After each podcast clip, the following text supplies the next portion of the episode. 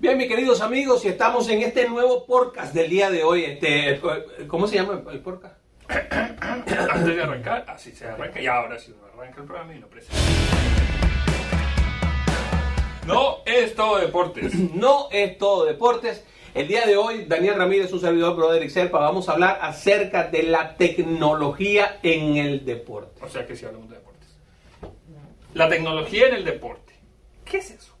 El VAR, Ah. por ejemplo. Ay, el bar. Qué dolor de cabeza el bar ese. Porque funciona, no funciona, lo usan cuando quiere, nadie entiende.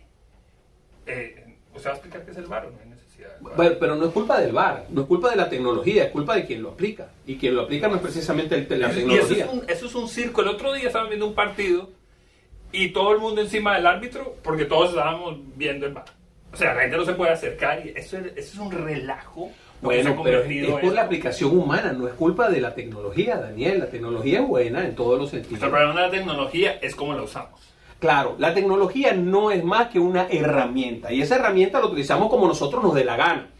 ¿Qué tenemos que hacer para que la tecnología sea bien utilizada? Bueno, eh, preparar a las personas en el uso de la tecnología y ahí es donde está el problema. pasando. Eso no está pasando Pasando. en algunos casos. Hemos visto partidos donde mano y nadie lo vio. Ah, no, fue al bar y el bar dijo que no. Hiciera, hiciera falta. Bueno, Penalti, era lo que porque fuera. tú lo viste.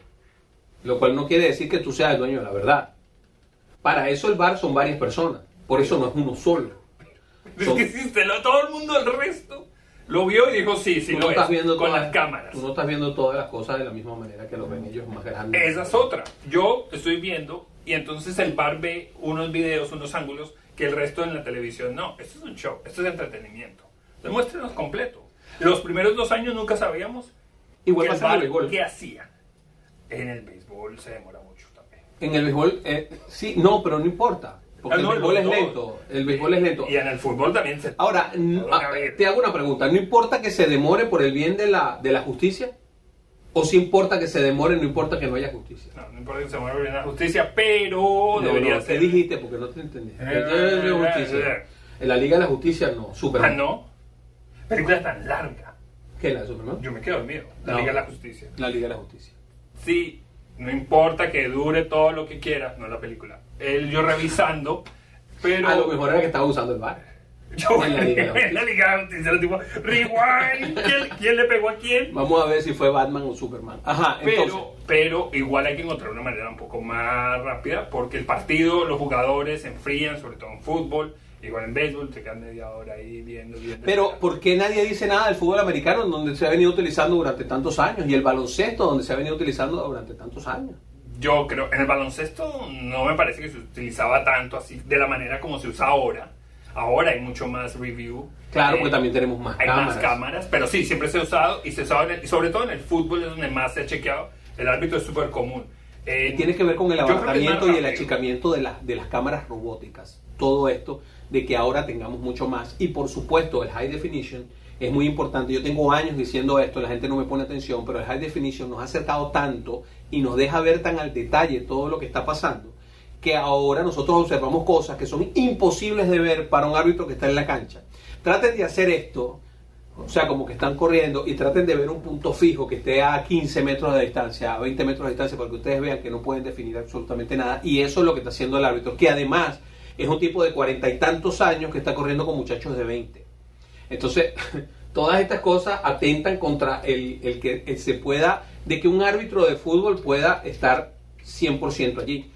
En estos días me preguntaban, Daniel, que por qué yo estaba en contra de, o sea, porque yo a mí me gustaba que pusieran el corredor en segunda en el, Sí. en el béisbol. Con la nueva regla. Y, y yo les decía que también es parte de esto, ¿no? Del, del desarrollo tecnológico y de la tecnología. Yo les decía, yo quisiera que tú fueras un umpire que está allí durante 18 innings, porque los catchers están 9, Sí, claro. pero el umpire está 18 y que te digan, tienes que jugar 20 innings y que tengas que hacer esto 20, 20 innings. Usted tiene pinta de. Sí, con el peto puesto. Exacto. Con el peto puesto, vengo con el peto incluido. Pero bueno, el punto es ese. Ahora, la tecnología está en muchas partes, también está en el disfrute de nosotros. La tecnología con estas aplicaciones tecnológicas que tenemos ahora es tremenda. Wow, la Fórmula 1 es impresionante. Te montas en el carro, tú escoges qué carro quieres ir viendo. Es una cosa impresionante y eso también es parte de la tecnología. No solo la sabermetría, no solo el bar, no solo las repeticiones, sino también hay cosas para el usuario, ¿no?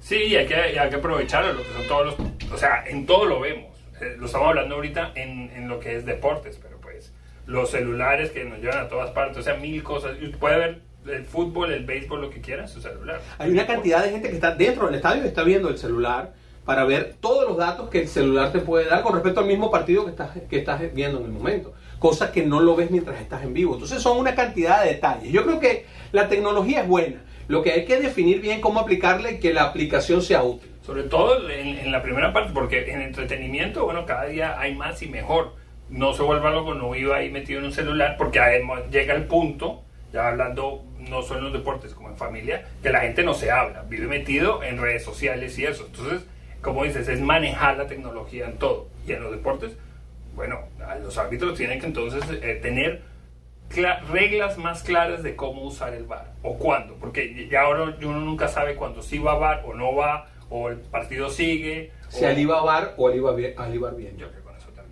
nos tenemos que ir, pero deja tu opinión al respecto aquí abajo. Vamos a hablar en sucesivas entregas de aquí, de este podcast, vamos a estar hablando acerca de las tecnologías, una por una, para irlas revisando e ir viendo a ver cómo son las aplicaciones, cómo funciona en cada uno de los deportes. Vamos a tratar de verlo deporte por deporte. Pero danos tu opinión.